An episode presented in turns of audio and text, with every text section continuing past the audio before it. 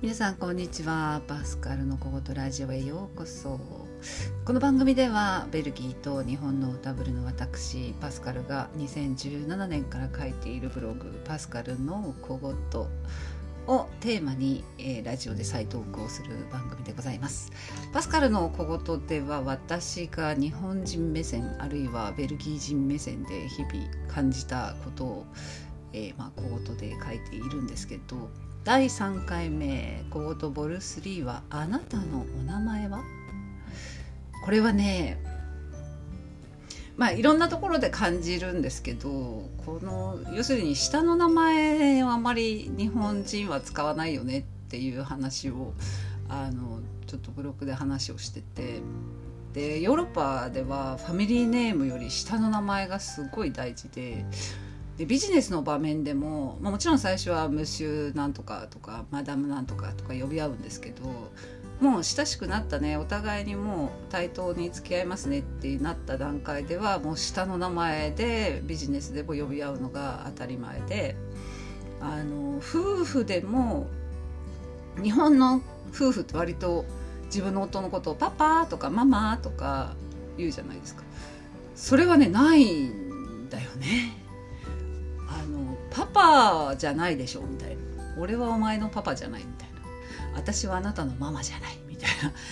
考え方があるのであの自分の旦那さんあるいは自分の奥様のことを「ママ」なんて呼んだら笑われますのでヨーロッパにいたら気をつけてくださいね。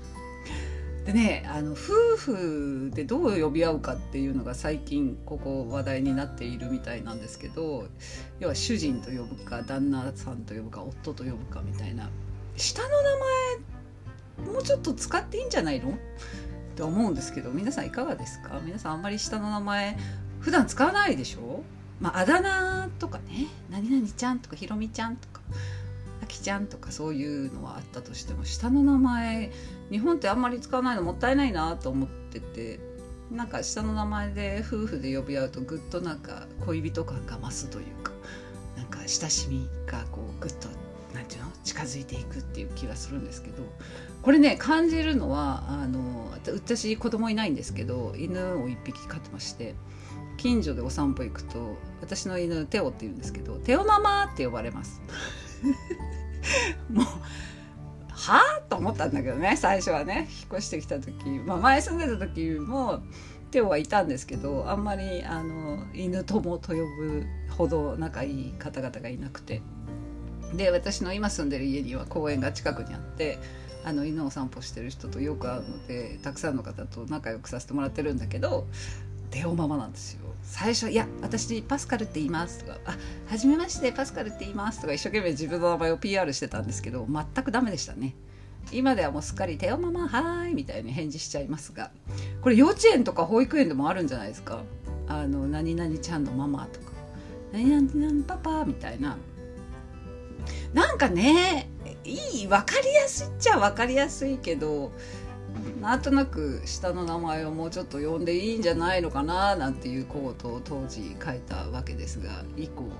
今でもねあれから2017の11月17日にあなたのお名前はを書いたんですがあれからもうね3年以上経ってるんですけどやっぱり世の中あんま変わってないですよね。コロナで家にいることが多くなってなおのことなんか下の名前で呼ぶの恥ずかしいみたいになっちゃってるんでしょうか。たまにはね恋人同士の頃を思い出して下の名前で呼び合うっていうのもちょっといいんじゃないかな。当時もそう思ってましたけど今も変わらずに思っています。さあ次回の小言も是非聞いてくださいね。それではまた。